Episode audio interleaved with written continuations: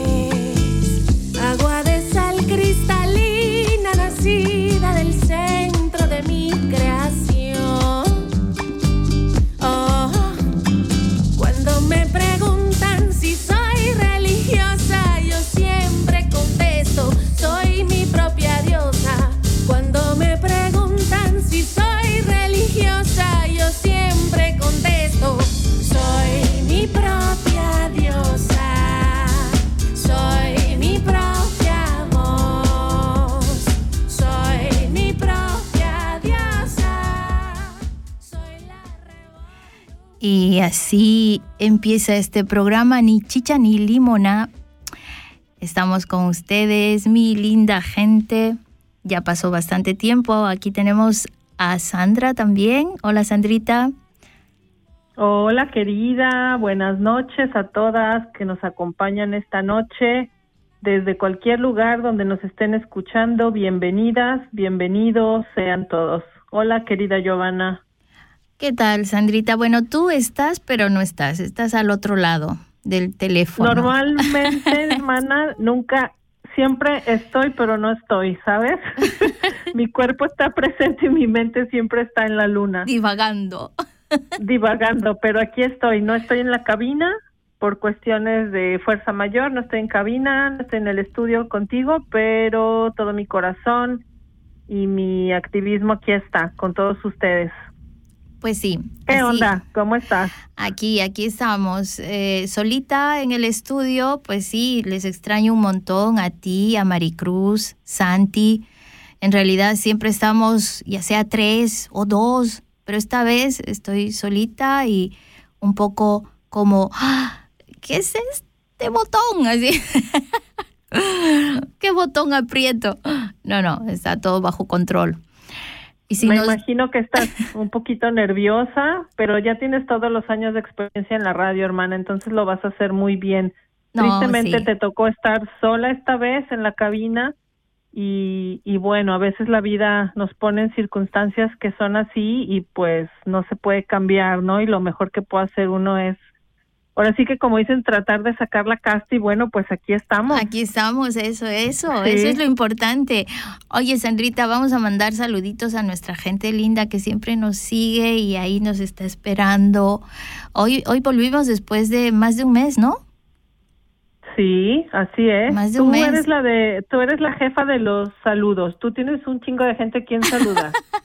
Yo mando saludos generales porque ni sé ni quién nos está oyendo. Yo mando un llamado al eco de la internet y que se manifiesten los que están oyendo, oye, porque Sí. necesitamos que eh, den evidencias de que nos están siguiendo. Eso. ¿Cómo ves? Pero tú arráncate con tus saludos No, pues yo, tradicionales. eh, mis tradicionales, sí.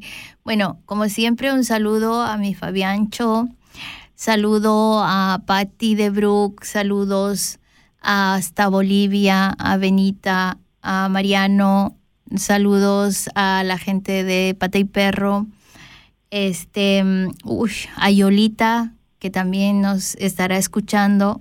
Un abrazo, hermana linda. Eh, mandamos saludos a Italia, a Lilina, este, a Basel, que Elías nos escucha también, eh, a, Fanny también, boliviana, este, a México, por supuesto, Argentina. ¡Au! ¡Ay, presente México! em, bueno, me iré acordando de la gente que nos está escuchando. Y ahí me van escribiendo. y ahí les voy mandando Sí, saluditos. Oye, No, nos no. estará escuchando el Santi que va en el avión. Ese, ese Santiago que es nuestro compañero de la radio, el que maneja normalmente los controles en este preciso momento, seguramente está en el avión cruzando los océanos rumbo hacia México y no sabes la nostalgia y la envidia de la buena que me da. Santi, si estás en el avión, buen viaje, hermano querido. Y pues México siempre, siempre se extraña. Así que bueno, él estará gozando dentro de pocas horas del smog, del ruido, de la mugre, de los tacos callejeros, de comida deliciosa y Del un montón de desorden y de caos. Del calor humano, que eso ya es. es, es lo más bonito de nuestros países. Pero sí, eso, Santi, ya le dijimos que coma rico, que huela a su país, que se impregne de todo lo que es México y vuelva con las pilas recargadas. ¿Y qué tenemos Va a llegar hoy? al frío, hermana. Ah, no va a llegar al mero frío. Sí, yo creo que cuando llegue ya va a estar el frío, ya empezó a enfriar el, el, la temperatura y pues vamos a ver cómo nos va en este invierno porque vamos a tener todavía menos menos energía, menos Ah, cuando este, vuelva, cuando vuelva aquí. Sí, sí, cuando él vuelva. No, claro. Uh, sí, le va a pegar duro, ¿ah? Pero bueno, aquí estamos para sostenerle al Santi. Así es. ¿Qué tenemos hoy, querida Giovanna?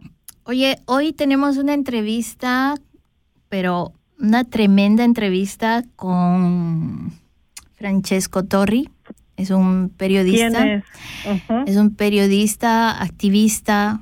Yo le diría que es activista porque pues eh, anda mm, haciendo un periodismo en Latinoamérica, estuvo en Argentina, en Ecuador, ahora mismo está en Bolivia, pero está con los pueblos indígenas, ¿sabes? Está escribiendo y diciendo todo lo que pasa en las realidades de los pueblos indígenas por allá que sabemos desde hace tantísimo tiempo lo duro que se ha puesto, ¿no? La situación por el tema de la explotación y, bueno, por el robo a los recursos naturales que hay por allá. Entonces estaremos hablando con él en un ratito. ¿Qué te parece?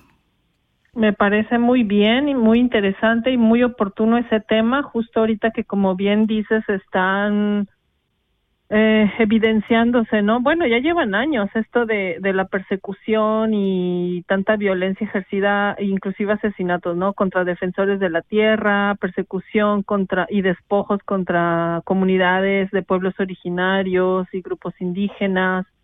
Justamente en la mañana estaba leyendo un, un poco, ¿no? De cómo está la situación. Híjole, en México hay un montón de, de grupos étnicos, cada uno con sus luchas, cada uno con sus violencias, cada uno con sus despojos, pero está gravísima la situación de, de, de Chiapas, hermana. O sea, hace unas semanas todavía, de, unos meses atrás, pero en semanas se recrudeció esta eh, esta crisis, ¿no? De, de la presencia del crimen organizado y de grupos de paramilitares en, en Chiapas y pues está toda, todas estas batallas. ¿Y a causa de qué en Chiapas, Sandrita? En Chiapas, bueno, pues ya tiene tiempo, ¿no? De esa, este, de esa insurrección de los grupos zapatistas, de cuando querían hacer como valer su propia, su identidad, ¿no? Y hacer, ser separados un poquito de, de ser autosuficientes, de tener su propio gobierno, de tener su, su autogestión.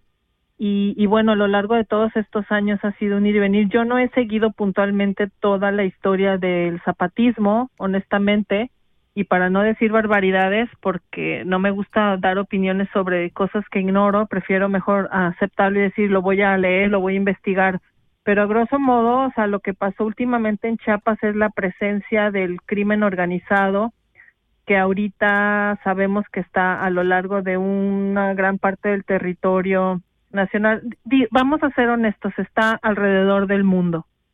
Esta crisis sí. de los grupos organi- del crimen organizado está presente en todas partes, se sataniza demasiado a México, se sataniza demasiado a los países, a, los estados, perdón, a los estados que están colindando con el, con la frontera norte hacia los Estados Unidos, pero la verdad es de que están a lo largo de todo el país, de Centroamérica, de Sudamérica, de Europa, de Estados Unidos, y bueno, pues mientras haya consumidores y mientras haya gente que demande, pues la oferta va a estar, ¿no? Exacto, Entonces, eh, sí, esa situación está muy complicada en Chiapas ahorita porque, bueno, bien nos comenta, acuerdas que nos platicaban que también están esas este, diferencias y esas disputas por terrenos, por la tierra, por los territorios, este, por diferencias religiosas, con toda esta mm, la religión eh, la religión popular o generalizada en México es la religión católica, pero también en todos estos grupos evangélicos que entraron a, a comunidades de la selva, a todos estos otros que, mm, pues, que fueron adoctrinados, ¿no? Con la religión musulmana. Es otra forma de sumisión, ¿no? Sí, por supuesto. Bueno, ahora sí que cada quien tendrá el derecho de creer lo que quiera y de adherirse a la religión que quiera. El problema es de que se traspasan todas esas problemáticas ah, por la diferencia religiosa. Y bueno, en Chiapas vemos un ejemplo muy claro, ¿no? Disputa tierras y religión. Mm, sí. En Chiapas. Y lo trasladas a Israel, Palestina y dices, es la misma vaina, o sea, es tierra, religión unos queriendo despojar a otros y la religión que concede el derecho divino a unos de reclamar la tierra prometida y no sé qué tanta cosa. Y digo meterse con las creencias de los demás personas yo creo que es muy delicado en estos tiempos de la cancelación y de la censura. No sé cuál es tu sentir, pero yo estoy harta, harta de sentir que cualquier cosa que puedes decir inmediatamente ya es este condenable y te cancelan y te funean y te señalan y hacen escarnio de ti. son tiempos muy peligrosos, muy delicados, pero yo creo que algo que es muy necesario decirlo en voz alta y nosotros que tenemos este espacio para comunicar, que aclaro, no somos eh, no somos periodistas profesionales ni nada, ni nos asumimos como periodistas, pero hacemos un ejercicio de comunicar cosas, ¿no?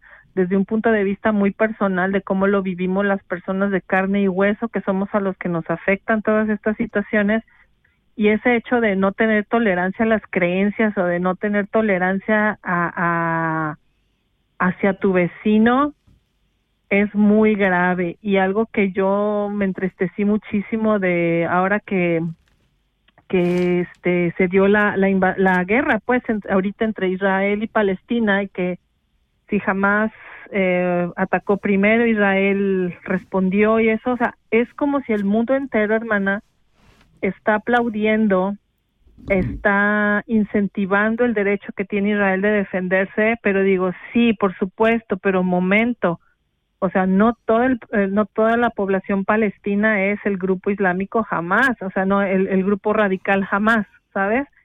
Y también en Palestina hay inocentes y hay civiles, o sea, y también unos a otros son los prójimos. Entonces, gente que inclusive cree en el cristianismo, que yo vengo desde de, de esa raíz, de esas creencias, digo, hey, jaló, tanto palestinos como israelíes son el prójimo. Y si siguen las creencias y las enseñanzas que hablaba Jesús, Jesús decía, tienes que amar a tu prójimo y eso no discrimina ni racializa al palestino. O sea, también hay niños, viejitos, mujeres, hombres inocentes. Entonces, como que es bien grave ahorita los tiempos de tanto fanatismo y de tanta radicalización. No sé cómo lo ves tú, pero bueno, a grosso modo ya salieron revueltas cosas, pero al final todo coincide en lo mismo, es lo mismo aunque en diferentes geografías. Sí, sí, no, es en e, a estas alturas, cuando se habla de tanto progreso y de todo, vemos a nuestro alrededor y hay dos guerras, así con, no, con letras gigantes, dos guerras eh, acá cerca, ¿no? En este tiempo es algo que es una vergüenza para la humanidad, a mi, a mi punto de ver porque es como tú dices, pareciera que el mundo aplaude todo eso, ¿no? bueno, las potencias y los interesados en que esto no pare, obviamente, tenemos ahí.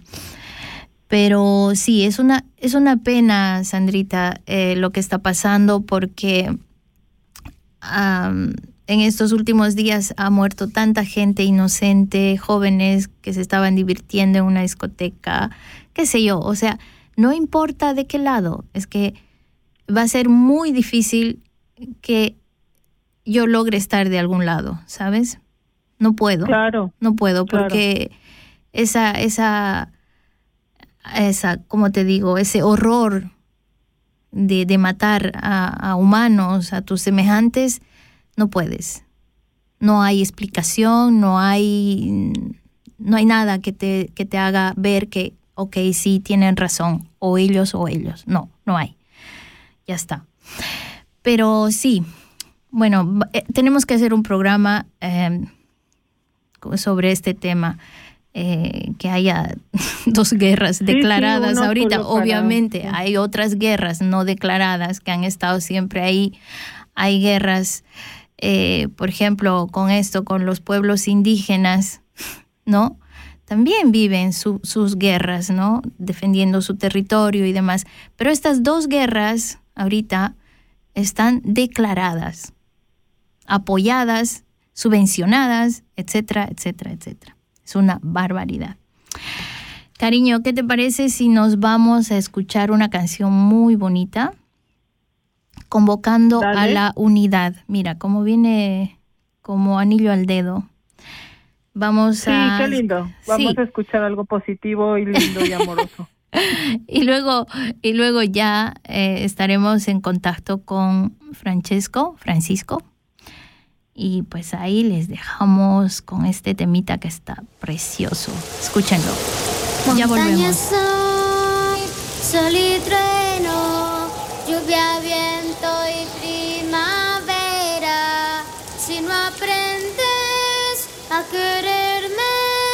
¿cómo puedo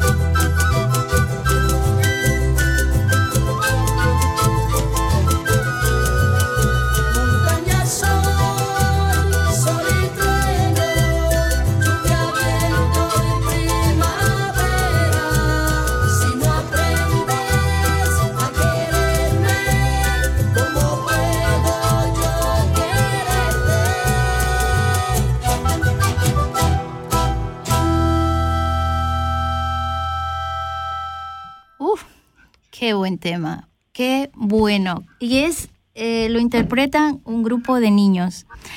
¿Qué te ha parecido, Qué Sandrita? maravilla, qué maravilla de canción, ¿Verdad? la música, las voces, pero el mensaje, hermana, el mensaje es de que no, no bajemos la guardia, ¿no? Porque te voy a ser bien sincera, hay ratos, tú que me conoces, hay ratos en que me gana más mi pesimismo y creer que todo está de la fregada y digo, ay, híjole, o sea, no hay manera ni para dónde hacerse. Pero sí, uno tiene que mantenerse firme en la decisión del amor y de la resistencia cariñosa, ¿no? De tenemos que seguir luchando por nuestro planeta, por ser más empáticos, por querernos, por querer la, la tierra y no joderla tanto, caray. Sí, Hay esa- algo que no entiendo yo de entiendo el capitalismo como tal, pero no puedo entender cómo puedes tú como persona no estar consciente de que tus hábitos de consumo son parte del problema o parte de la solución. Ya, ya lo sé. Oye, Sandrita, mira, ya está con nosotras em, Francesco. Francesco. genial. Ay, sí, ya, ya lo tenemos acá. Bueno, acá. Bravo. Hola, Francesco, qué lindo. Mil gracias por aceptar esta entrevista. Eh, realmente tienes tanto que contarnos y bueno, no todo será buenas noticias. ¿Cómo estás, Francesco? Muy bien, gracias. Primeramente agradecerle a usted, Giovanna, por invitarme aquí. Y, y eso, estoy dispuesto a contarle todo lo que son mis experiencias. Y entonces cualquier pregunta que surja, eh, libremente puede pedirme. Sí, Francesco, eh, cuéntanos, em, tú eres de Italia, ¿no? ¿Eres italiano? Exactamente. Sí. De Bérgamo. De Bérgamo, ok. Pero actualmente, ¿qué te, qué te, ¿por qué estás por Latinoamérica?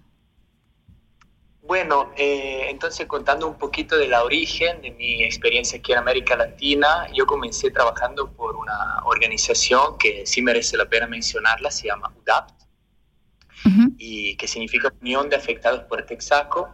Yo teniendo una formación jurídica comencé a trabajar junto al abogado Pablo Fajardo, que para quien no lo conozca eh, es uno de los mayores exponentes de la, de la lucha de los pueblos indígenas contra lo que podemos llamar neocolonialismo, extractivismo.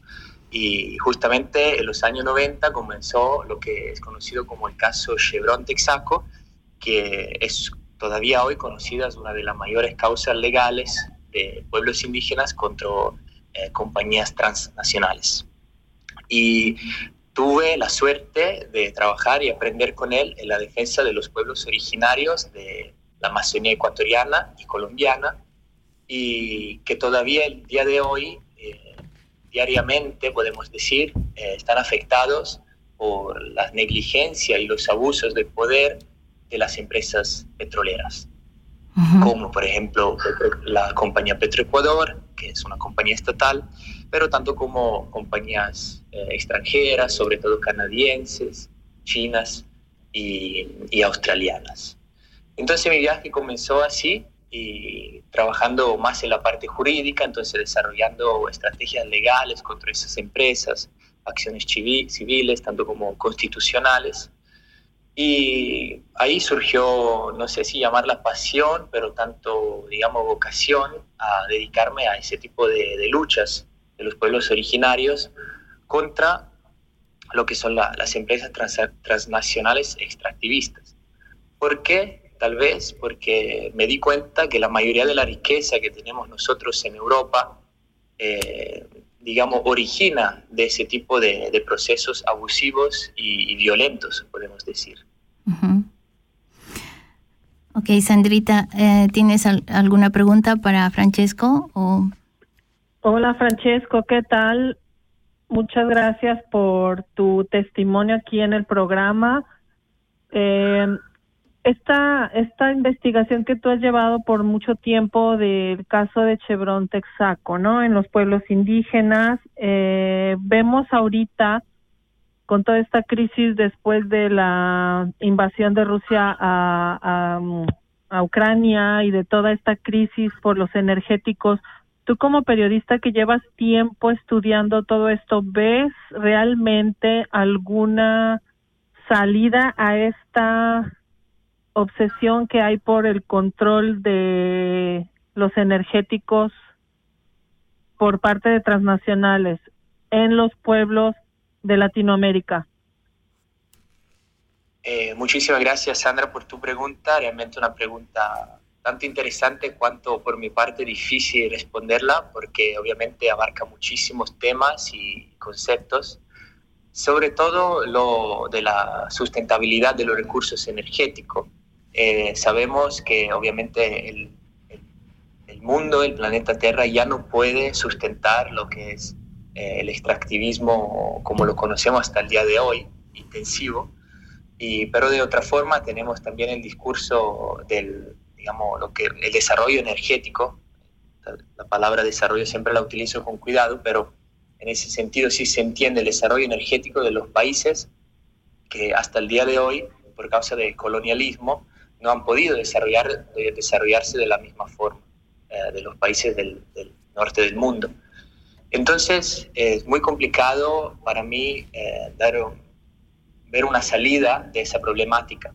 Algo que sí he aprendido durante mi experiencia y algo que sí se puede cambiar, en mi opinión, es el modo, la forma en que las empresas, eh, digamos, saquean los recursos.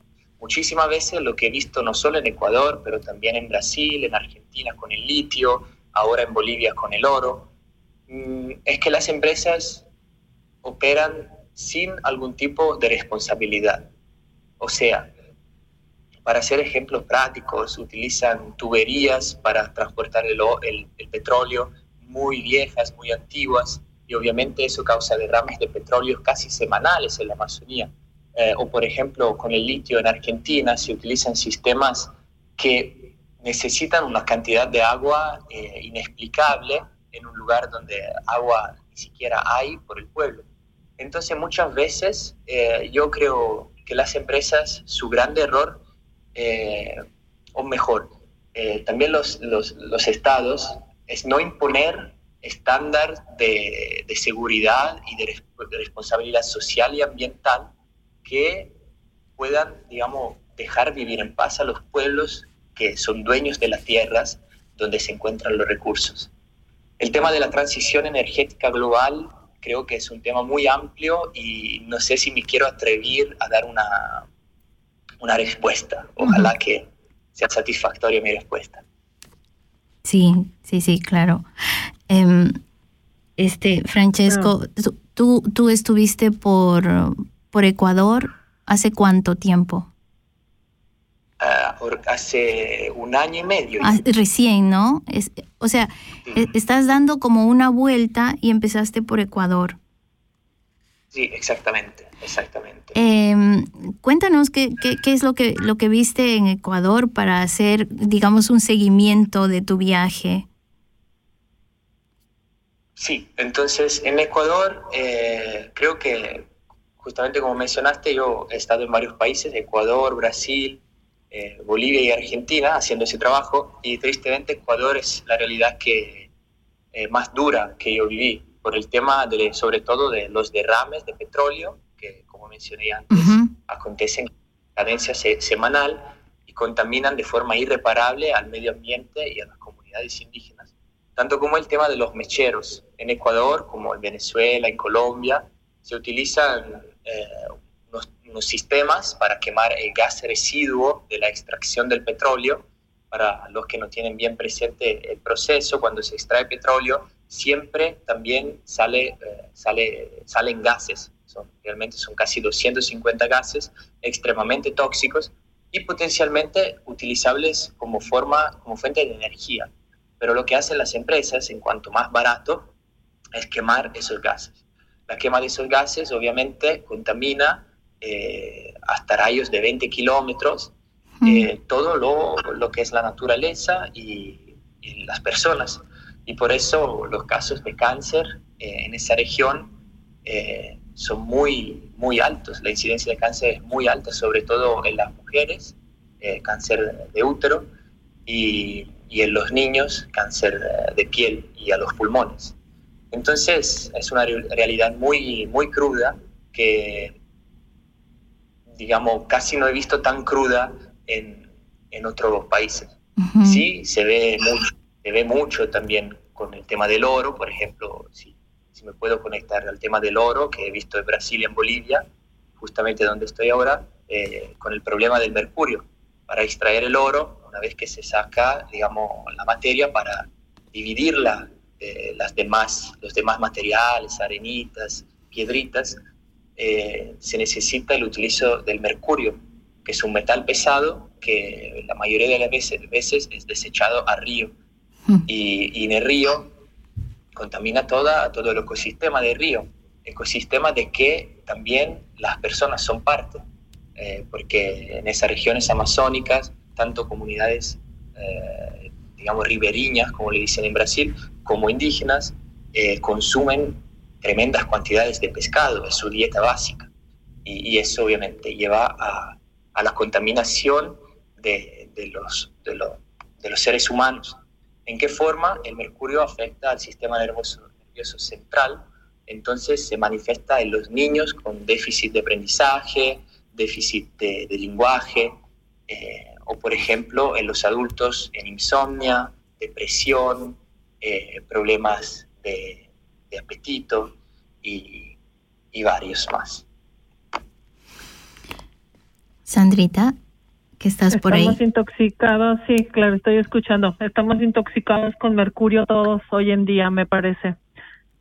Oye, Francesco, yo regresando un poquito al tema que de la pregunta que yo te hice, eh, yo insisto mucho en la falta de voluntad política porque tú mencionabas, por ejemplo, que los empresarios tendrían que tomar ciertas medidas más amigables y menos eh, dañinas, pues, para el medio ambiente, pero mientras no haya legislaciones o mientras no haya un un entramado de justicia, de aparatos de justicia que los obliguen a hacerlo, pues ellos no van a tener la voluntad de hacerlo porque mientras más ganancia y beneficio de capital para sus empresas, pues mucho mejor, ¿no? Porque habrían de gastar más en, en cambiar toda esa infraestructura que les va a costar un montón pues, para beneficiar el medio ambiente.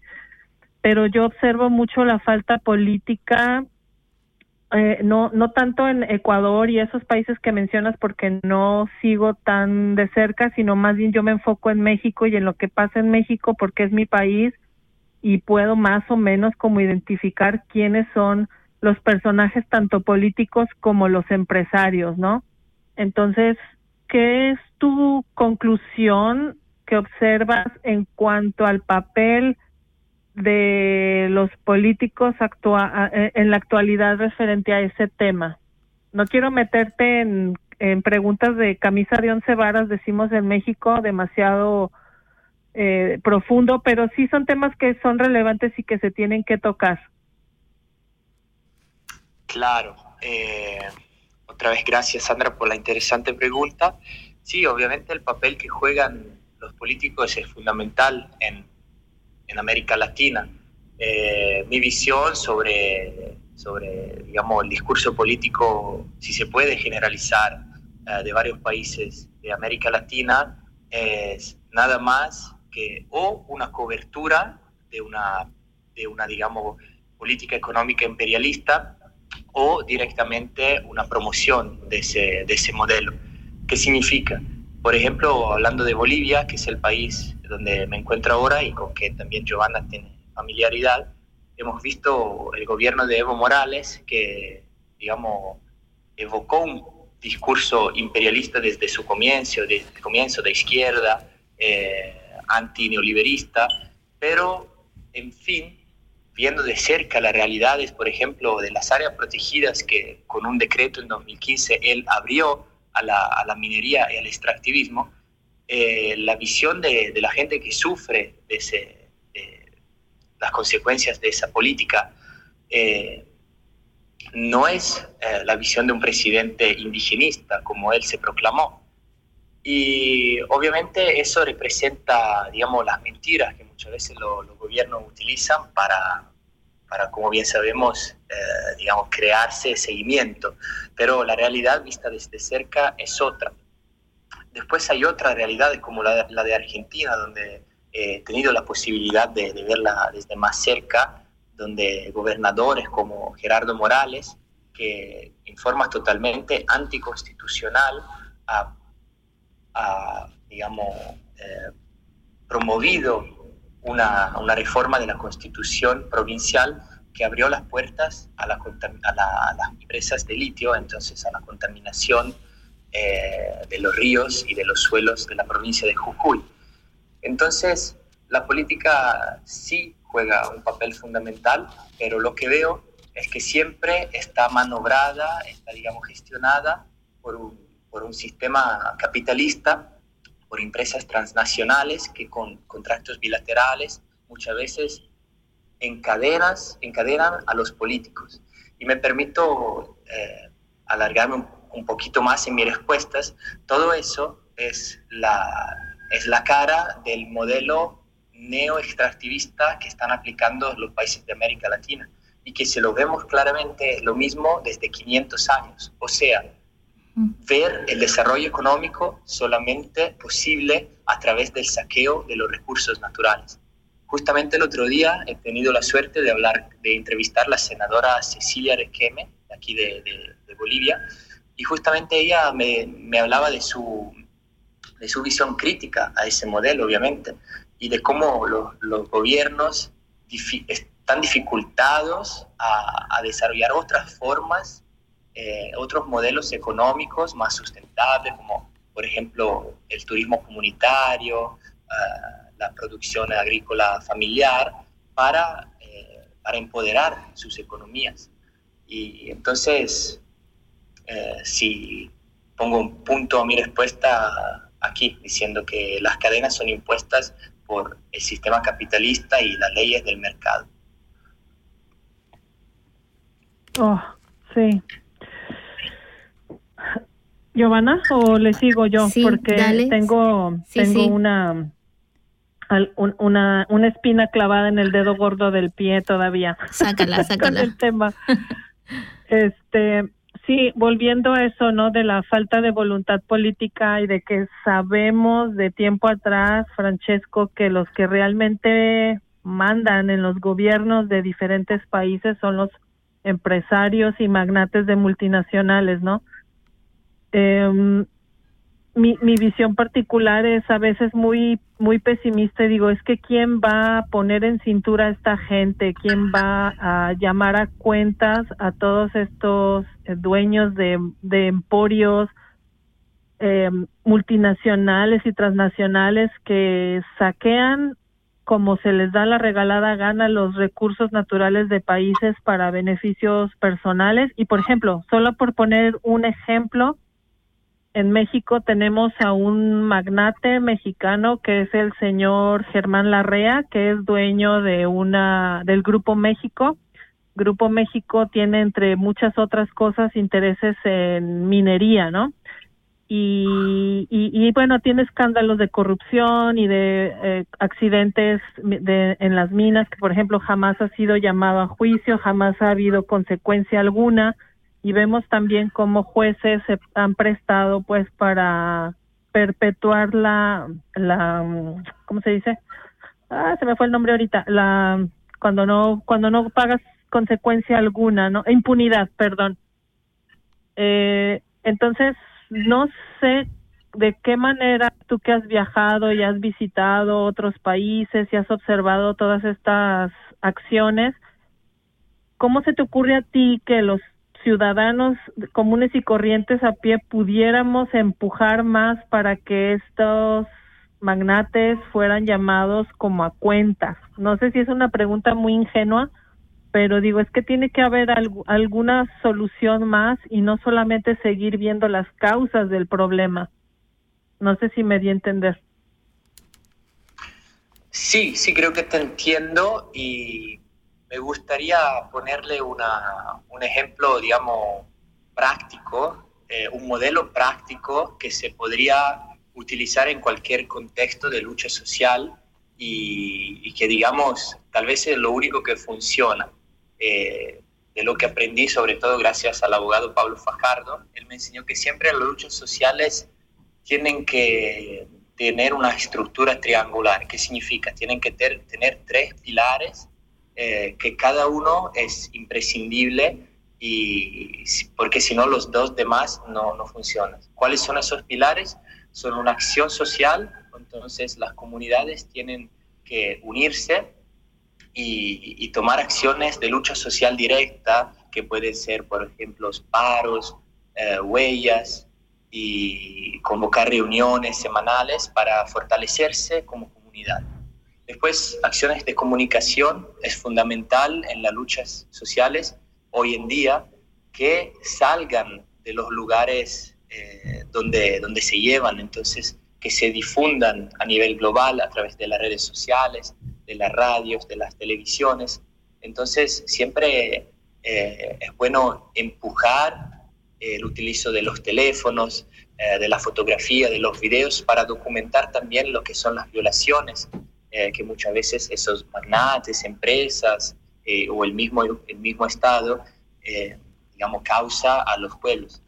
Y, juntamente a esas dos eh, son las acciones legales. Entonces siempre también hay que luchar con instrumentos jurídicos contra de los gobiernos, acciones constitucionales, acciones civiles y, cualquier tipo de acción administrativa que, podría, digamos, eh, denuncias, que podría ponerle en dificultad al Estado. Cada una de esas acciones, sin las dos demás, es muy difícil que lleve a alguna, alguna solución podemos tener los mejores abogados, pero luchando contra una empresa transnacional siempre nos van a callar.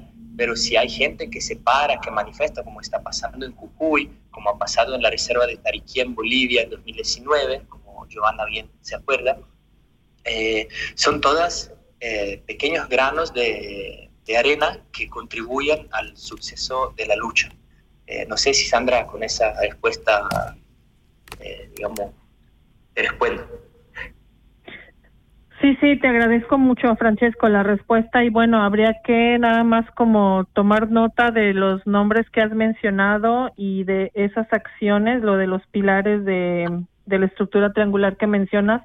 Sería muy interesante poderlos tener. Yo alcancé a notar algunas cositas, pero si nos pasas esa, sobre todo los nombres, ya investigaremos nosotros para después reproducirlo en el programa, ¿no? Y bueno, en Ni Chicha ni Limona queremos ser como parte de esa de acciones de comunicación de las que estás mencionando.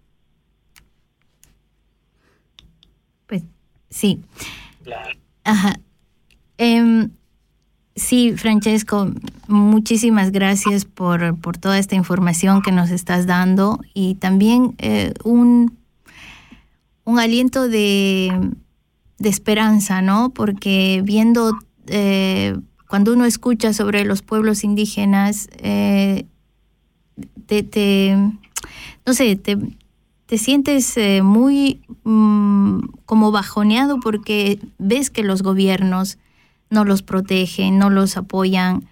Y entonces, pero sí, siguiendo este, estos esto que nos contaste, eh, sí, ah, pienso que está ha resultado, como decías, en Tariquía, en Tarija, que fue, creo, ahí que, que nos conocimos, ¿no? En el Pati Perro estabas yendo a Tariquía, ¿no? Sí, exactamente. Sí. Em, yo quiero volver a tus viajes, a tus visitas a los pueblos indígenas. Por ejemplo, eh, estuviste en Brasil, em, donde este, está la, no sé, una de las grandes eh, agro, agronegocios que se llaman, ¿no?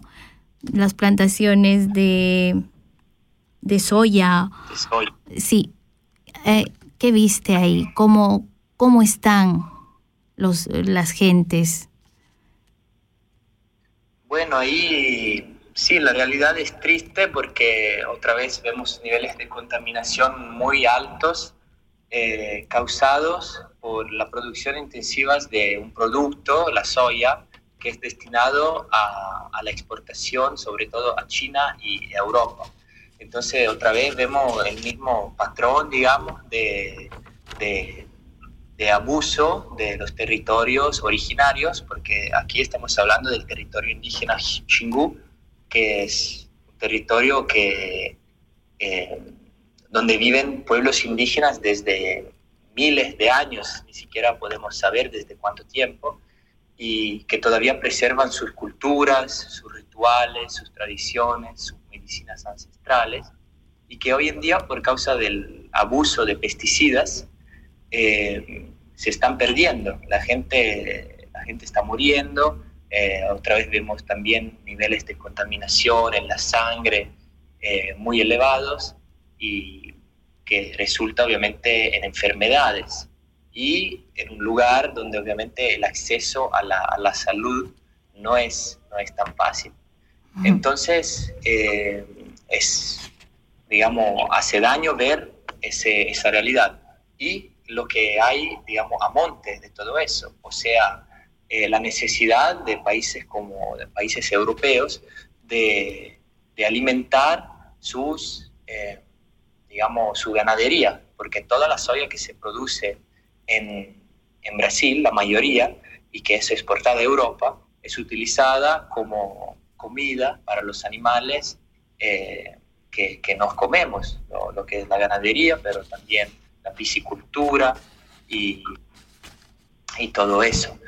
Y hay otro enlace con Europa en todo ese tema, que es el, la producción de pesticidas, porque Europa, si, digamos, brilla a nivel mundial porque no permite el utilizo de pesticidas en su territorio, pero sí escasa de multinacionales como, eh, como Syngenta, que de hecho tiene su sede en Suiza, uh -huh. uh, o, como, o como Monsanto, y que hoy es Bayer, que producen esos pesticidas y lo venden a Brasil.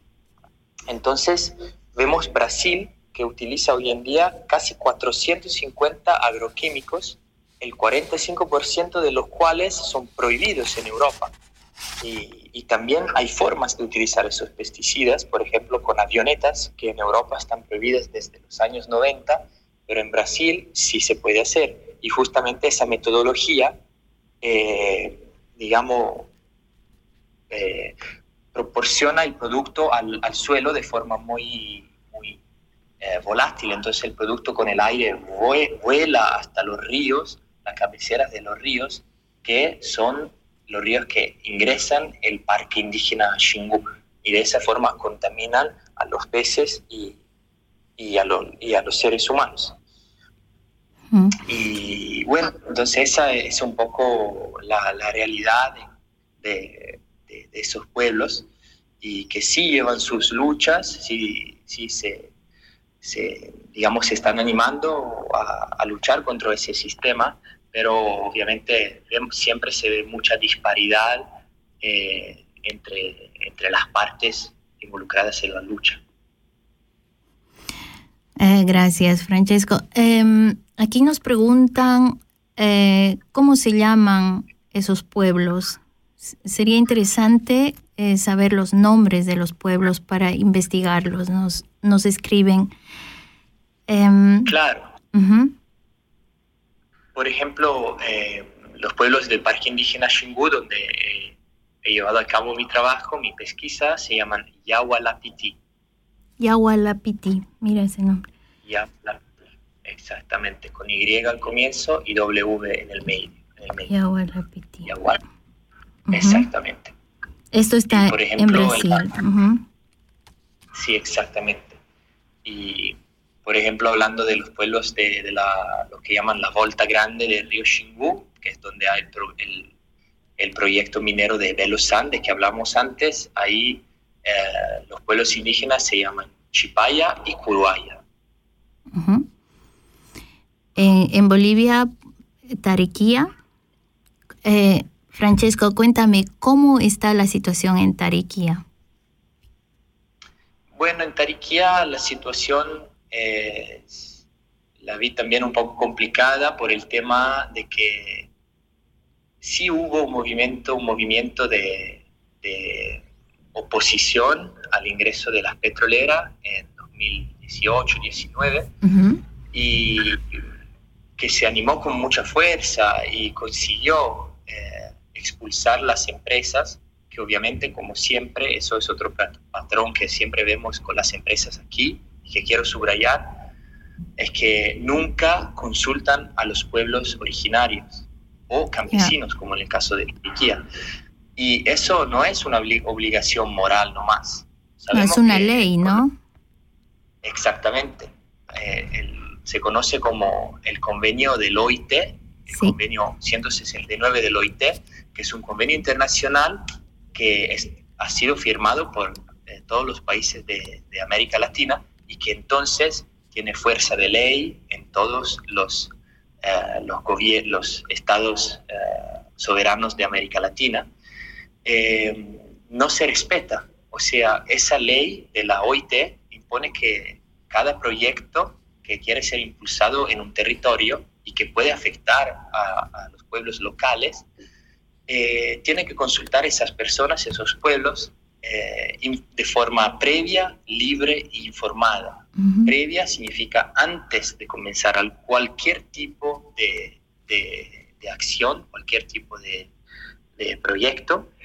Eh, libre, o sea, sin, digamos, sin fuerza, sin el utilizo de la fuerza y sin obligaciones, sin corrupción y informada, entonces proporcionando todas las informaciones, cuáles serán las consecuencias del proyecto, cómo van a afectar sus vidas de aquí a los próximos 50 años. Todo eso nunca pasa, nunca, hay, nunca ni siquiera hay consulta.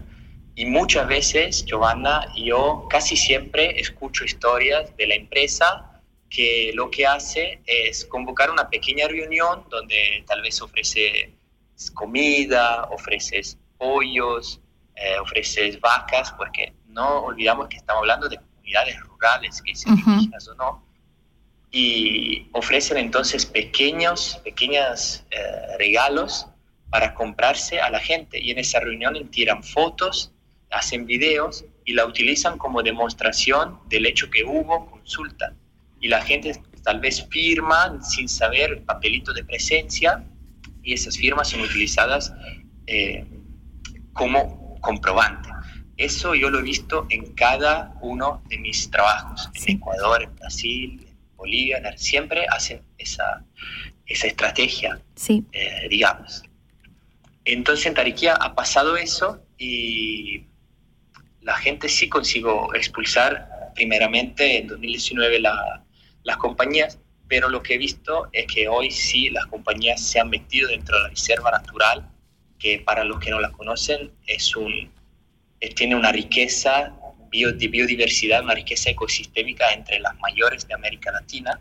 Eh, hay pumas, hay osos, hay especies muy raras y la compañía ya se ha metido sin tener todas las licencias ambientales y sin consultar eh, y ya está llevando a cabo la primera exploración en el Astillero 1 y para ver si, si encuentra gas. y petróleo. Bueno, imagínate. Sandrita. Sí, Francesco. Eh, dos cosas. Eh, hay una manera de conocer tu trabajo, cómo seguimos tu trabajo, si hay publicaciones, si tienes algún libro, Instagram. compendio, etcétera. Aparte de tus redes sociales, si tienes publicado algo y una pregunta personal, ¿cómo te mantienes optimista al observar y ser este investigador de todo esto?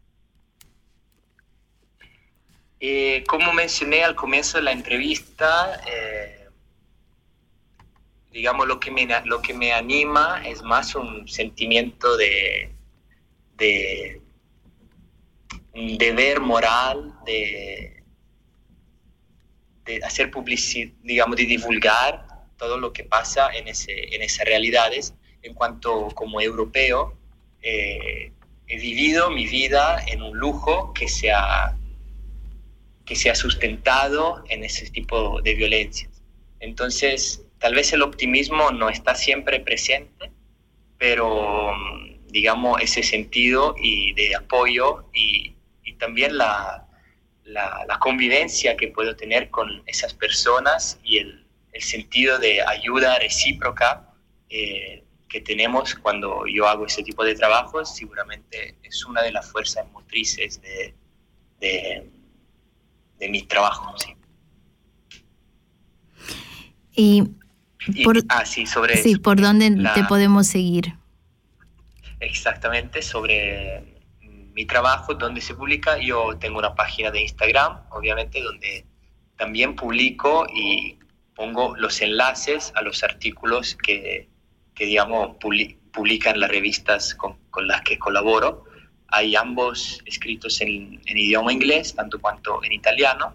Entonces yo creo que para quien quiera seguirme, la forma mejor de, de poder leer mi material y seguir uh, leyendo el material que publicaré es de seguirme en mi página Instagram, que es arroba resistance voices, con una barrita abajo en el medio. ¿Nos repites, por favor? Arroba. En, arroba resistance barrita abajo, voices.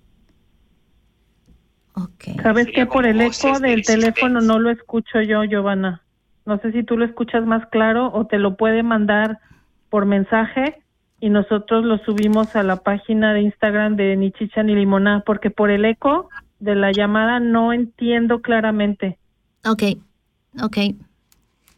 Sí, Sí, que te lo escriba a ti por el Messenger y ya nosotros lo subimos a la página para la gente que lo queramos seguir. Ok. Pues eh, sí. ¿Y también estás con tu nombre? ¿Tienes también un Instagram solo con tu nombre, Francisco? ¿O... Eh, no, realmente eso es lo que utilizo, pero sí está mi nombre, digamos, como, como nombre de la página. En la página hay mi nombre, que sería Francesco Torri. Eh, es el nombre de la página, pero eh, la se encuentra como Resistance Voices en, en Instagram. Resistance Voices, ok. Entonces, eh, por ahí podemos seguirte y leer todos tus artículos en inglés e italiano. Encontré voci, voci di resistenza. Voce de resistencia. Voci di resistenza pero no creo que es esa, no. Yo te la voy a pasar ah, ahora. Claro. Exactamente. Eh, eh, Francesco, ya casi para despedirnos, ahora mismo estás en el Madidi, el parque nacional con más diversidad del mundo mundial, podemos decirlo así. Sí. Eh, el Madidi, yo conozco una partecita del Madidi, viví un tiempo en Apolo y la verdad que es, pues bueno, hace muchos años y estaba un poquito más, menos eh, explotado, ¿no? Eh, ¿Cómo estás por allá? ¿Qué, ¿Qué, está pasando por el Madidi? Bueno, eh, lo que está pasando aquí es eh, explotación de, de, oro, entonces minería de oro ilegal, eh, financiada por empresarios chinos que básicamente lo que hacen es aprovechar, aprovecharse de la debilidad económica de cooperativas y de, y de la posibilidad de las cooperativas de acceder al territorio para sacar el oro. ¿Qué significa? En Bolivia, eh, justamente, eh, gracias, o sea, a través de las políticas de nacionalistas de Evo Morales, eh, solamente no hay, no, no, no, no hay compañías extranjeras que puedan acceder al territorio eh, para extraer minerales. Además, las empresas en general, como digamos, como formación, como, como formación, sí, mm, están sujetas a tajas muy altas, a impuestos muy altos. Entonces, ¿quién es que puede acceder al territorio de manera más fácil, con más su, eh, subsidios por parte del gobierno? Son las cooperativas. Y además, eh, obviamente, tienen impuestos muy bajos. Entonces, pero esas cooperativas no tienen el poder económico de eh, comprarse maquinarias y hacer todo el proceso de lavaje del oro y para poder venderlo. Entonces, ¿qué, ¿qué pasa? Ilegalmente hay empresarios chinos, sobre todo, pero también colombianos, peruanos, eh, brasileros, que hacen contratos con esas cooperativas para, digamos, poder acceder al territorio y, y, ellos proporcionan todo lo que son las maquinarias y el capital. ¿Qué pasa? Que esas empresas extranjeras se llevan el 80% de, de, de las ganancias y vuelta para las cooperativas eh, se queda muy poco. Y, y lo, lo, que son las regalías que esas empresas dejan a veces son, son muy bajas.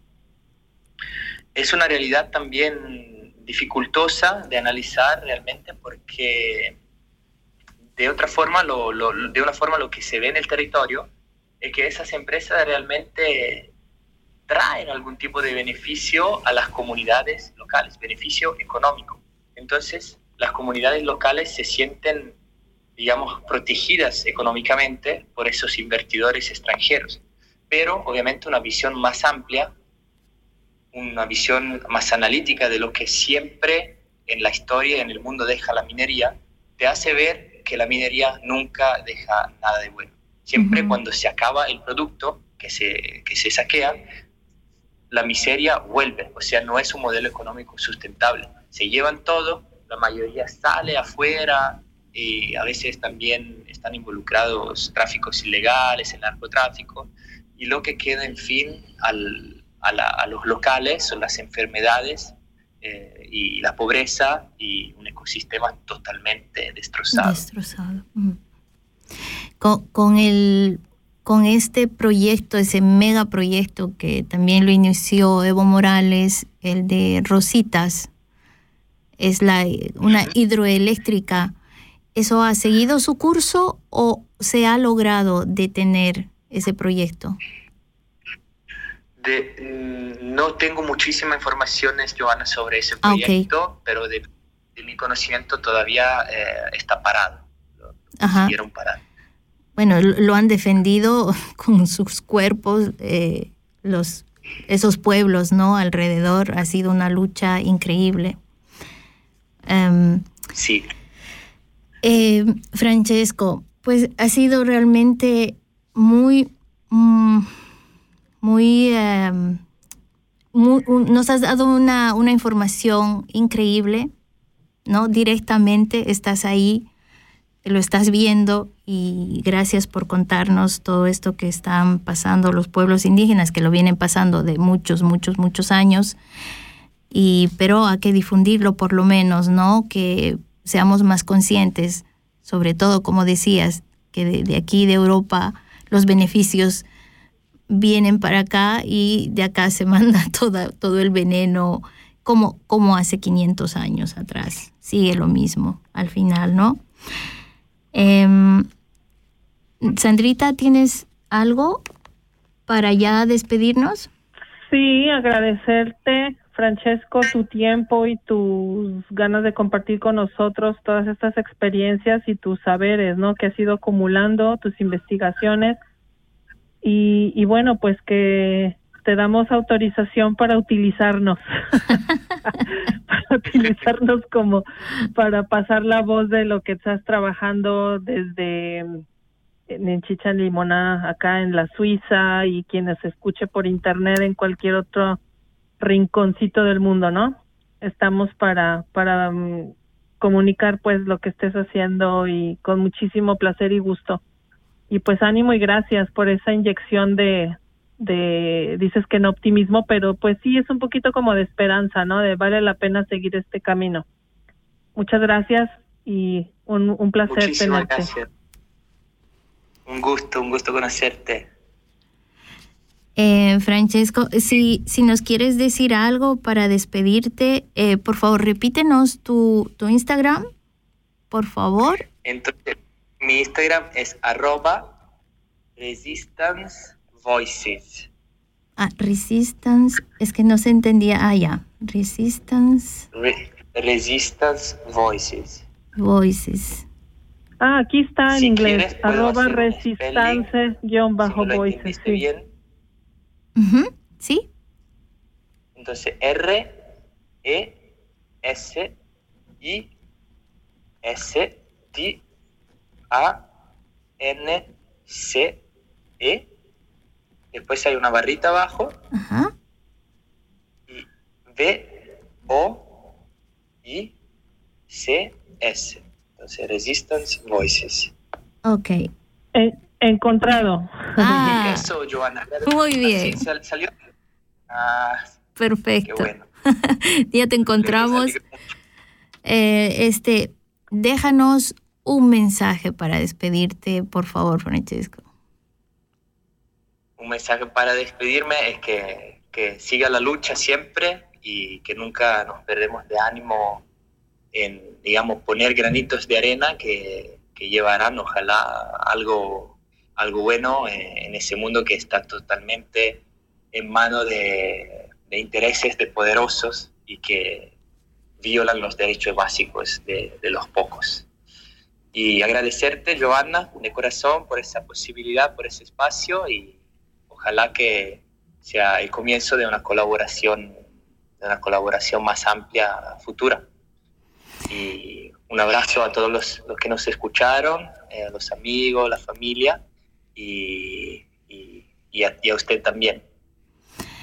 Oye, no, las gracias a ti, mil, mil gracias por tu tiempo, por tu trabajo, eh, porque es un trabajo realmente, mm, no sé, hay que tener mucho, mucho valor para hacer eso. Yo me derrumbaría, la verdad. Pero mi- mil gracias por el trabajo que haces, Francisco. Y sí, siempre estamos acá para, para continuar con este tipo de entrevistas, lo que sea, como dijo Sandrita, aquí tienes un espacio siempre. Entonces te agradecemos muchísimo. Gracias, Giovanna, un abrazo y hablamos muy pronto entonces. Eh, hasta muy, muy pronto, Francesco. Gracias, gracias. Gracias mille. Gracias. Y para, para despedir a Francesco vamos a poner un tema, mm, ¿te parece, Sandrita? Uno de Mercedes. Dale, querida. Sí, uno de Mercedes supuesto. Sosa. Y Dale. solo le pido a Dios, bueno, aunque yo con Dios ando enojada, pero bueno, vamos a poner no, a rato sí. eso, eso, vamos a poner solo le pido a Dios de Mercedes Sosa. Ahí va.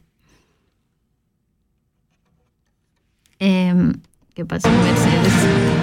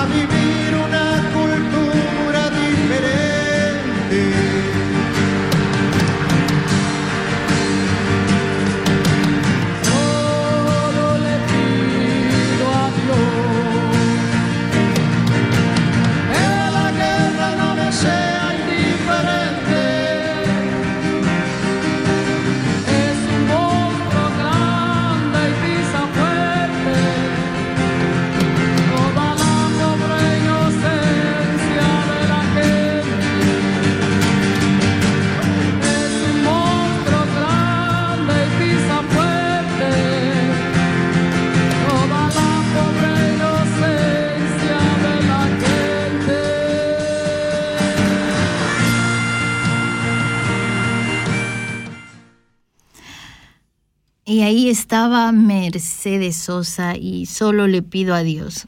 Bueno, Sandrita. Qué canción.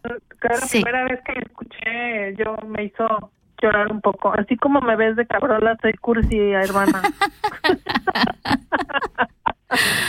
Más cabrona Cabrona que cursi. cursi. Sí, eso sí. Eh, pero es importante no endurecerse, ¿no? Y conversaciones como estas con Francesco, qué maravilla que te lo topaste en tu camino, en tu viaje a Bolivia que hiciste y, y bueno, pues son esos esas coincidencias tan maravillosas, ¿no? Sí, se está entrecortando un poquito tu micrófono, Sandrita. A ver si está como ¿Me entrecortadito. escuchas bien? Porque yo, sí. Eh, no, está como entrecortado, no, no sé por qué. Pero bueno, sí, lo, lo, uf, no, este fue un regalo directamente de, del universo, el haber encontrado a Francesco. En, fue en el hostal, ¿ah? en el famoso Pata y Perro de Tarija. fue ahí donde, Ya, donde me crucé con él. Y muy pronto hablamos, así surgió de la nada la conversación de su trabajo y tal. Y bueno, mira, aquí estamos ahora. Sí, súper interesante su, su trabajo. ¿ah? Ay, no. Em, hay que ser muy valiente para, para estar donde él está. Bueno, sí, Fíjate que sí. esa valentía igual te sale, ¿no? En el momento ya. Si ya estás ahí, pues yo creo que te llenas más de, de, de, de ese entre coraje y deseo de continuar y hacer algo, ¿sabes? Sí, por eso le preguntaba yo de cómo se mantenía, pues no sé, optimista es la primera palabra que se me ocurrió, ¿no? Pero sí, cómo se mantiene de pie, cómo te mantienes con esas ganas de seguir luchando cuando volteas y miras hacia atrás y te das cuenta de toda la herencia tremenda de saqueo, de destrucción, de muerte, hermana, o sea, es que es una cosa bárbara. En la mañana cuando estaba investigando porque yo recuerdo las historias, pero de repente se me van los nombres, ¿sabes? O los detalles. Entonces, eh, en la mañana cuando estaba buscando la información de este mexicano que dije, que mencioné hace rato, em, cuando te das cuenta, ¿no? De, de tantos casos que se quedan sin justicia, eso va cansando el alma de las personas comunes y corrientes como nosotros que, que queremos la paz y queremos que todo el mundo tenga de- derecho, acceso a los derechos básicos, que todo el mundo tenga derecho a, a, a una vida mejor, a una vida con dignidad, personas como nosotros, o sea, eso, eso va desgastando el alma porque la impunidad cansa, la impunidad va matando el espíritu. Y cuando te das cuenta de, por ejemplo, estaba, estaba justamente viendo una una página de mm, intentando seguir a este a, Francesco, ¿no? Dice 30 años de impunidad de la contaminación de Chevron Texaco en el Ecuador, dice la Amazonía sigue sangrando. Impunidad es la maldita palabra que está presente detrás de cada historia de estas transnacionales y multinacionales y de estos magnates que son los dueños realmente de los políticos. Por eso yo mencionaba de que falta voluntad política pero pues con perdón, pero pues son unos pobres títeres que son manejados por los intereses más grandes y más poderosos que son los dueños de todos estos conglomerados eh, empresariales, ¿no? Y este señor, por ejemplo, el mexicano, eh, si alguien tiene el, el acceso ahorita de la oportunidad de poder googlear a Germán Larrea, Grupo México, o sea, este señor es dueño de una fortuna superior a los 12 mil millones de dólares. ¿Sabes eso? Hmm. Eh, tiene múltiples negocios, obviamente múltiples intereses, pero por ejemplo es dueño de este Grupo México que ha, eh, que tiene concesiones de eh, gobiernos anteriores eh, totalmente neoliberales este de explotación de, de minas y por ejemplo hace 17 años fue en el 2006 me recuerdo perfecto porque en esos tiempos cuando yo todavía practicaba a veces la oración hubo un accidente terrible en una explosión por acumulación de gases en, en el estado de Coahuila en una mina hubo una explosión y obviamente hubo un derrumbe y quedaron atrapados sesenta y pico, sesenta y cinco mineros, sesenta y cinco trabajadores, ¿no? Y obviamente estábamos las personas pues pidiendo a Dios un milagro y que los rescataran y todo eso y ya pasaron 17 años, hermana, y no rescataron a ninguno, a ninguno. Y, no solamente eso, que, que a veces podrías entender el lo difícil, el difícil acceso que pudiera llegar a ser, ¿no? Pero digo, carajo, si pueden viajar hasta el fondo del océano para conocer el Titanic, ¿sabes? O sea, el dinero bien invertido para poder rescatar cuerpos atrapados y podérselos devolver a sus a sus familias. Estaba con mi micrófono cerrado yo hablando aquí. Sí, sí, no, es, es, es, es devastador lo que, lo que pasa. Y, y el poder, ¿no? El poder que, que hace como quiere, pisa quien quiere. Eh, lo que decía Francesco, por ejemplo, de estas, em, de estas, eh, de esta gente que produce los pesticidas y los manda hacia allá. Imagínate que aquí, en Suiza, pero acá nos damos el lujo de comer la, comida eh, sin pesticida, porque aquí está prohibido, pero mandan a fumigar toda Latinoamérica, o sea, como Singenta, se, se llama así, ¿no? Esta, em, esta compañía, Singenta o Singüenta, es Sin- Singenta, Singenta, creo que es. Ajá. Hay como cuatro um, de estas compañías, son las más grandes del mundo. Es, entre ellas está Bayer, que como sabemos antes era Monsanto, está Conteva y PASF. Dos de estas están en Alemania, la otra está en China. Y em, producen como el 70% de todos los pesticidas en el mercado mundial, ¿te imaginas? O sea, son, son cosas que, que donde, donde no, no, no te puedes imaginar que acá producen el veneno para mandarlo allá y, y se lavan las manos, ¿no? O sea, como aquí Sí, no, aquí sí, no sí, se... por supuesto.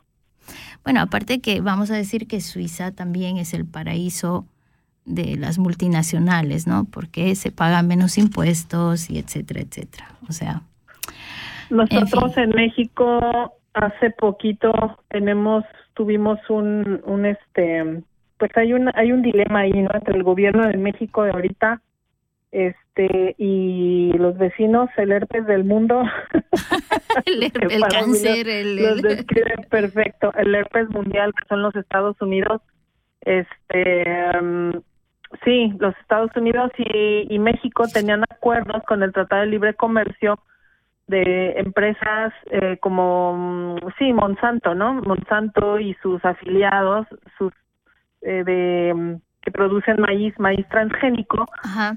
Y, y acusaron al gobierno federal ahorita, el que está ahorita en la administración, por de como echarse para atrás y afectar los tratados del TEMEC, que son los tratados de libre comercio, porque el presidente ahorita en México estaba diciendo no nos pueden obligar a consumir su maíz de porquería, porque es maíz transgénico y ellos quieren obligar, los gringos quieren obligar Ay, a ver si no me regañan luego por decir esta palabra. Es que ya estoy harta de tanta censura, hermana. No sé tú, pero yo a todas las cancelan, censuran y te regañan y todo. Pero bueno. Oye, cariño, gobierno, un eh, espérame un segundito. Mueve algo tu micrófono o algo que hay una está entrecortado, porque estás diciendo cosas tan interesantes y sería una pena que no se no se entiendan bien.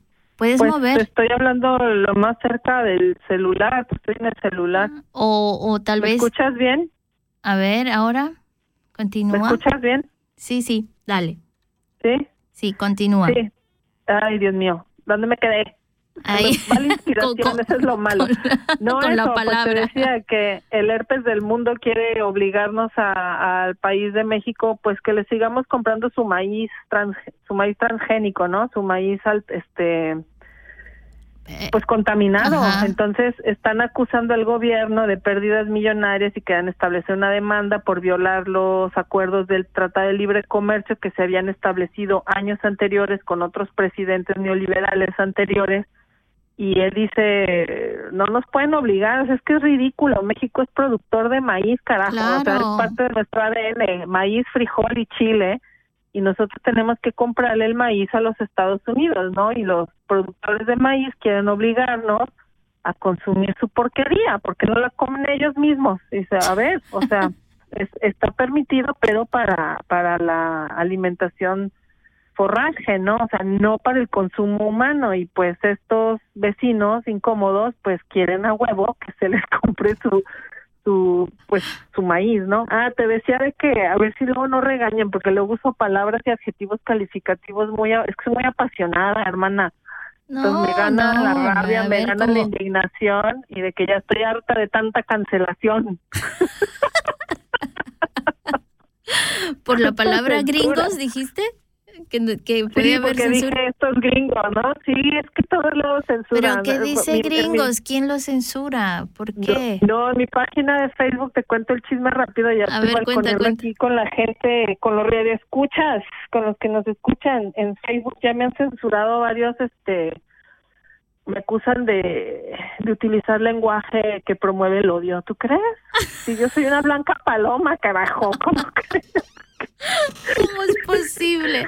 ¿Por decir gringo o qué? Eh, sí, por poner la palabra gringo o por ejemplo, este, que puse el otro día. Ah, es que conté, posteé lo que pasó antes de lo de que explotara la, la esto de la de la guerra, ¿no? De el ataque de Hamas a, a Israel. Fíjate, fue curioso, fue pura casualidad porque un par de días antes de que pasara eso yo puse de que a un amigo mío, aquí lo puse tal cual, a un amigo mío fue despedido de su trabajo por portar una playera que eh, de Palestina, ¿no? Ah, sí. Y hubo, hubo un cliente que se mm, que se quejó, que lo tomó como una como una queja de que estaba incentivando el odio, ¿no? Y el discurso este antisemita. Antisemita, Entonces, nada que ver, es solamente una playera en el cual ni está gritando ninguna consigna, ni está gritando nada, el chavo está trabajando, alguien se queja, le dije, y esta mierda de política del cliente tiene la razón, pues, bueno, provocó que mi compañero, que mi amigo se quedara sin trabajo. Entonces yo hice así como un llamado de la hipocresía de repente, ¿no? Porque vemos unas acciones y otras no, señalamos unas, pero otras no y un amigo me dijo porque estábamos platicando por el chat y me dijo pues es que yo no veo tu no veo tu post o sea dice no aparece el de Palestina no aparece no y y para mí siempre es así o sea sí Palestina por supuesto pero también hay gente inocente tanto en Israel como en Palestina en, Exacto, en la exacto. cuestión de este conflicto específico hay gente inocente de ambos lados, o sea, no es de que o unos o otros, y cómo me encabrona esa postura de no, tan, arrebatada y tan decir, es que solamente tienen derecho unos, ¿por qué carajos? O sea, todos tienen derecho a la paz, ¿no? Y están, son vecinos que pueden cohabitar perfectamente los unos con los otros. Entonces, bueno, volviendo a eso de la censura, porque ya, ya algunas veces el Facebook me ha, me ha advertido de mi lenguaje que promueve el odio. Digo, no me conocen. Ni te conocen, no. hermana. ¿Qué tiempos estamos viviendo, eh? Ay, no, pues no te creo. Hay mucha indignación. Es. ah, ¿Qué quieres que te diga? Que me voy a ir a escuchar una canción. Sí, pon una cancioncita. Ahí pongo una mejor. canción, eh, una, ¿qué te, bueno, vamos a seguir con el mismo tema porque, pues, no sé, em, tal vez para, para más allá pongamos algo que nos anime, pero ahora vamos a escuchar a Maná. Ahí estoy muy cortavenas hoy día. Eh, Maná, por Dios, hermana. a Maná, pero esta es su canción, ¿Dónde jugarán los niños? Ah, sí, eso sí, vale la pena. Y mira que ellos son de mi tierra, ¿eh? Ellos son de Jalisco. Claro, Maná, uh, Sí. los de siempre. Pero Entonces, ya, ya no lo sigo yo. Ya, ya me pasó esa calentura por Maná hace muchos años. No, a mí también, a mí también, pero esta canción Sí, sí, viene muy ad hoc.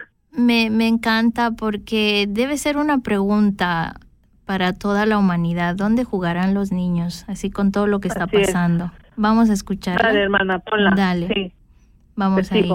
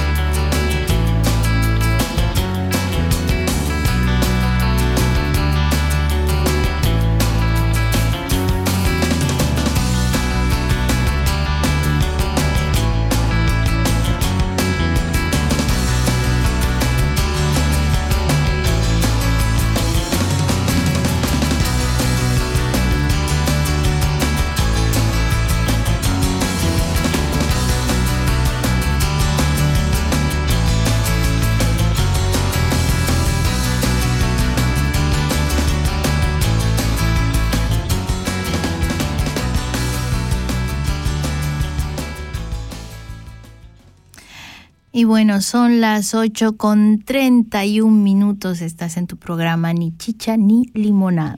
¿Qué tal, Sandrita? Ay, qué lindo, cómo se nos ha ido el tiempo. Oye, esta canción es de 1992, pero yo tengo una queja. Anda, a ver. Todavía no encuentran el lugar donde van a jugar los niños, carajo. Imagínate esa pregunta, ya la tienen desde el 92 y es una hora que todavía no tienen la respuesta. Imagínate, o sea, ¿Qué esto, los niños de ahora ya peor, ya ¿Qué agua no, tomarán? Oye, Sí. Te quiero pedir, hace rato moviste algo de tu micrófono y estaba mejor. No, Ahora- pero ¿sabes qué? De repente yo también escucho que se va el audio y no sé si es porque estoy en la computadora del estudio. Eh, si quieres, en la siguiente canción colgamos y me marcas por el otro teléfono que tenías ocupado y me pones así como lo tenías a- al Francesco. Porque yo también de repente como que pierdo el audio y no sé si es por eso, porque Anda. Ah, bueno, en el, sí. el- en el teléfono del estudio. Puede ser, y hacer todo es de mí. Oye, cariño, cuenta un poquito, ¿qué va a pasar este viernes? Este viernes 13, aparte que se cree que es de mala suerte, pero va a pasar algo muy chido. Cuenta. No me digas. ¿Qué va a pasar? Yo ¿Qué va soy bien pasar? supersticiosa. No, va, va a pasar algo lindísimo. Nosotras estaremos otra vez al aire. Imagínate. Eso, ¿por qué? Es que nos quieren mucho, nos quieren mucho. Estaremos transmitiendo desde Schaffhausen, desde la radio Raza. Imagínate, tenemos un nuevo programa para toda la gente que nos quiere tanto. Nos van a volver a escuchar el viernes. ¿Qué te parece? Genial, me parece genial. A todos los que nos están escuchando y que nos siguen, si es que nos siguen o si de pura casualidad viste con esta estación, este programa esta noche, pues te invitamos a que nos acompañes este viernes, viernes 13 de octubre, en punto de las 8 de la noche, en www. ¿qué? Raza, raza.ch. R-A-S-A. Mira, ¿Sabes qué raza con Z?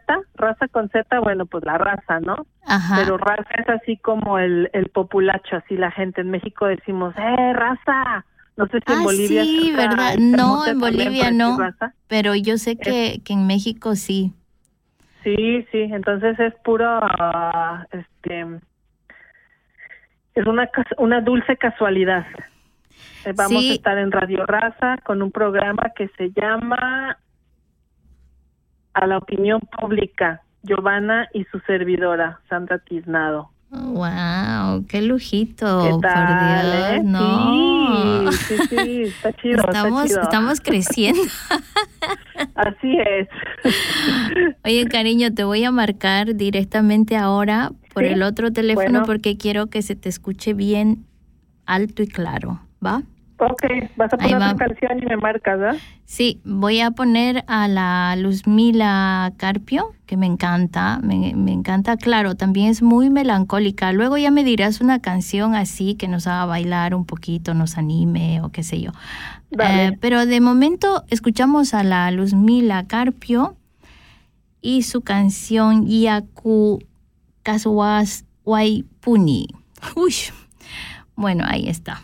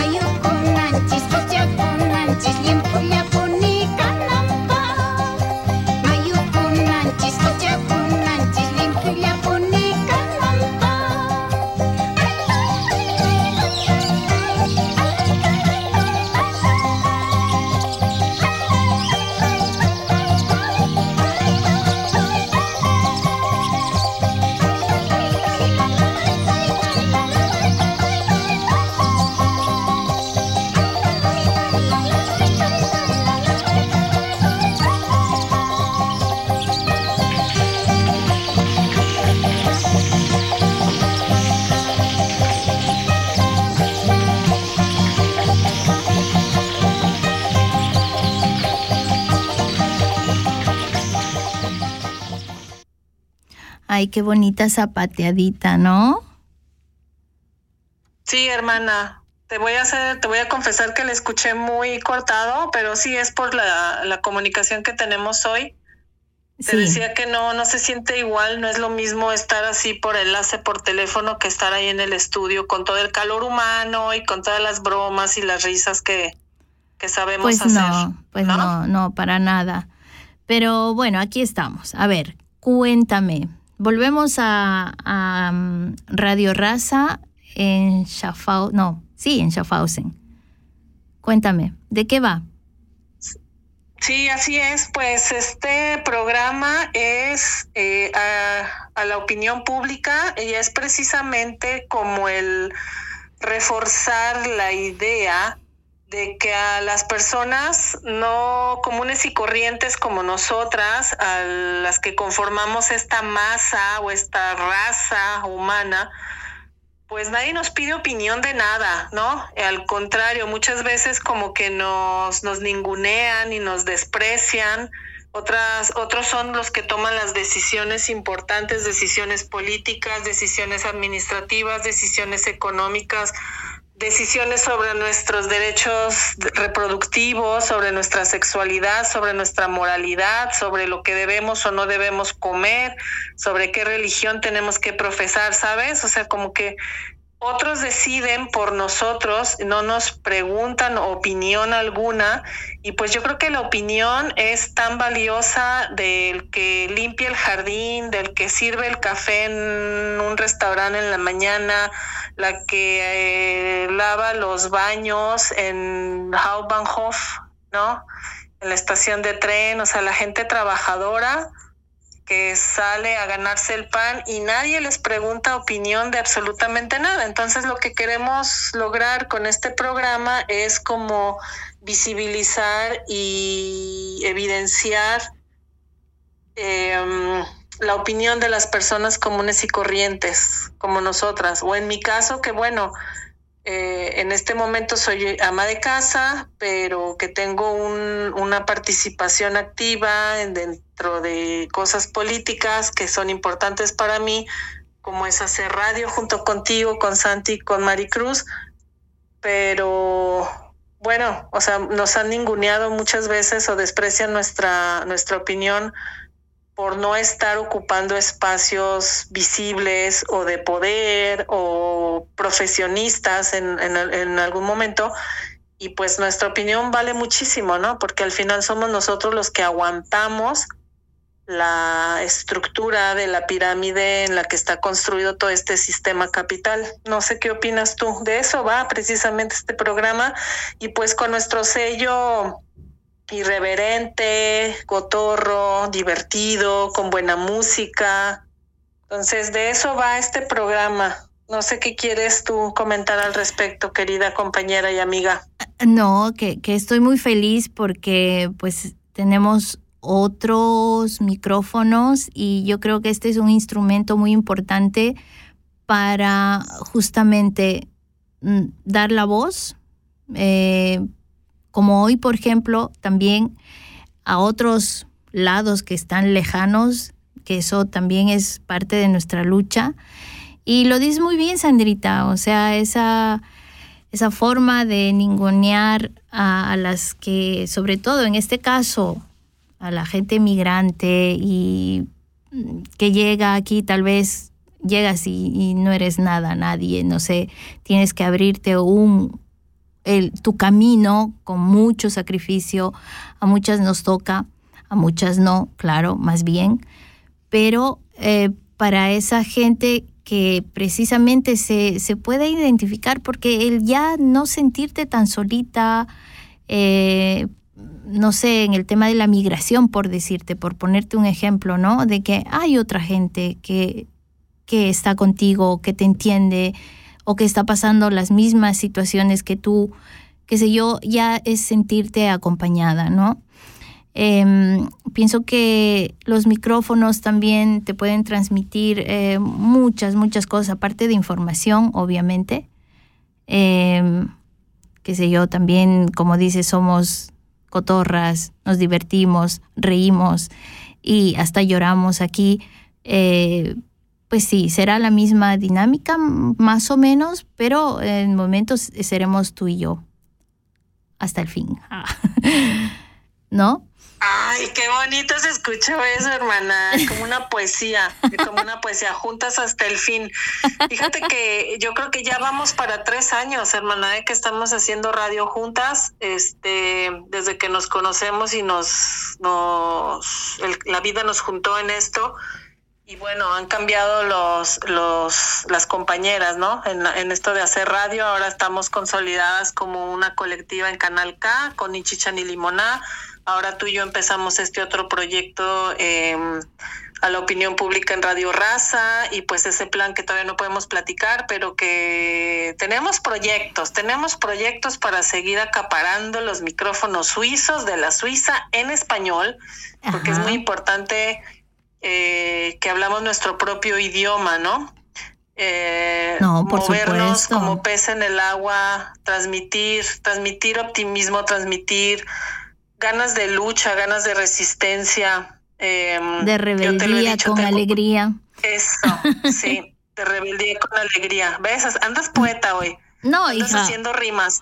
Sí, Oh. poeta o rapera, pero estás haciendo rimas tú. No, hoy, hoy no me salían las palabras, no sé, creo que fueron un poco los, eh, los nervios de los botones aquí de tanto tiempo, pero bueno, sí, poco a poco va saliendo, va saliendo. Oye, Sandrita, ¿qué te parece? Mira, son las 8 con 46 minutos, ya que nos pasamos hablando casi una hora, tuvimos una hora de, de tantísima información, una entrevista lindísima con Francesco. ¿Qué te parece si escuchamos una canción antes de irnos y ya luego volvemos para el final? ¿Qué dices? Claro que Em, sí, claro. Vamos a escuchar una canción que se llama... ¿Qué se llama? Señora Chichera. Así es, ¿no? Ah, chicha roja. ¿Chicha roja o señora? Chicha roja. Chicha roja eh, de la Yegros. Ah, no. Yo te pues. dije señora chichera porque así dice el, el coro, pero la canción se llama Chicha Roja. Ah, no, entonces espérenme. sí, seguimos hablando aquí. Chicha roja. Es que, Ah. ¿sabes qué pasa? Que luego yo digo, ¿cómo, cómo se llama esa canción? Pero no me acuerdo del título ni quién la canta, pero no sé, me acuerdo de alguna pequeña estrofa y bendito sean las redes sociales y la, la Google, la Google, que este, que pones, no sé cómo eso, ¿no? Señora Chichera y te aparece la canción y ya después te das cuenta de que no es Señora Chichera, que la canción se llama Chicha Roja Ah, ya, y, canta y es una mujer que se llama La Yegros, ¿no? la Yegros, exacto. Anda. La Yegros, sí, sí. Bueno. Es una, muy, una canción muy movida, muy para bailar, así que los que están escuchando, párense a bailar, aunque sea lunes. Bueno, eso. Entonces ahí, perdón, ya le saqué la canción. Vamos con Chicha Roja. Dale, hermana.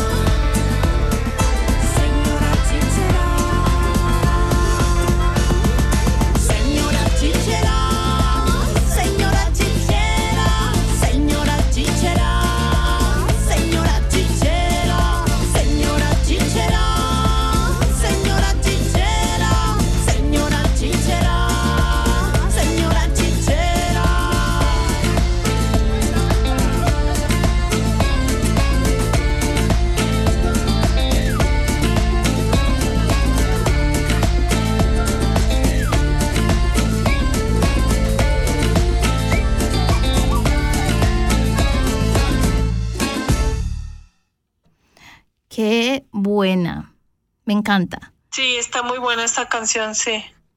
Entonces, mm, bueno, ya estamos en la, en la recta final, se podría decir. ¿Qué, qué dices, Sandrita? Cuéntame para despedirte. Pues vámonos despidiendo ya. Eh, ha sido un placer estar con ustedes esta noche, desde donde quiera que nos estén escuchando. Gracias, mil gracias, hermana. Gracias por aventártelo sola. Sé que no está fácil eh, hacer la técnica y aparte la entrevista y aparte pues la conversación y, y- y hacer el programa, ¿no? Mil gracias. Eh, No. Pues nada, los estamos, nos estaremos escuchando si desean acompañarnos y ver de qué se trata a la opinión pública. Nos estaremos oyendo de nuevo este viernes 13 por raza.ch con ese raza.ch en punto de las 8 de la noche, hora de Suiza. Creo que son cinco horas diferentes en Latinoamérica y son ocho horas de diferencia los que están en México.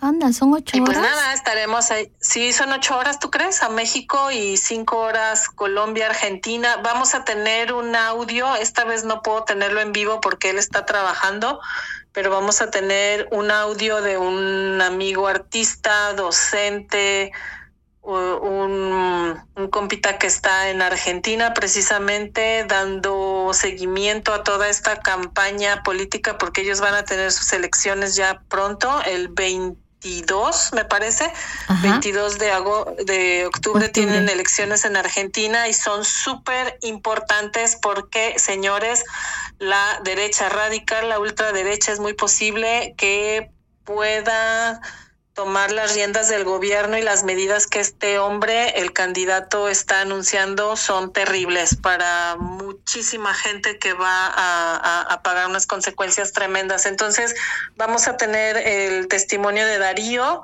y muy buena música, muy buena ondita, como siempre, mucho cotorreo, mucha chorcha.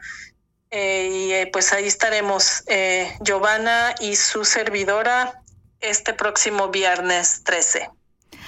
Llévate tus hierbitas, hermana, tus, tus brujerías maravillosas, hermosas, para espantar a los espíritus chocarreros y empezar con buen pie derecho.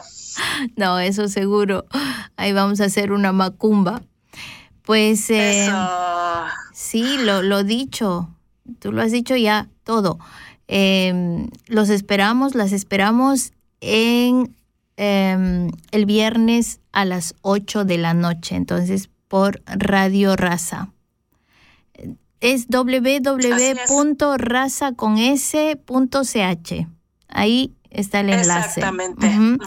Y Eh, sí, y ¿Quieres pasarles, ¿quieres pasarles el, el Instagram de Francisco a, a nuestra gente, por favor? ¿Lo tienes por ahí? Ay, lo cerré, lo cerré, lo cerré. Bueno, yo Pero, también. ¿sabes dónde? En el Instagram de Ni Chicha ni Limona vamos a ver la manera. ¿Sabes que yo estoy re güey? Todavía no sé cómo subir, cómo postear cosas. Le vamos a pedir a la Maricruz que si por favor nos sube el, el link de este muchacho. Es que ya la cerré, fíjate, tenía abiertas un montón de ventanas.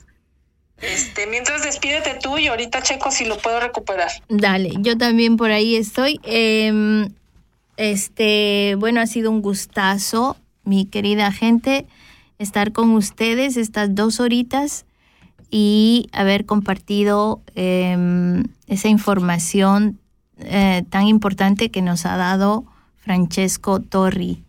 Que, Aquí eh, está. ¿Lo encontraste? Genial. Sí, Pues lo encontré. agradecerle Es infinitamente. A ver, a ver cómo es donde lo quieran encontrar.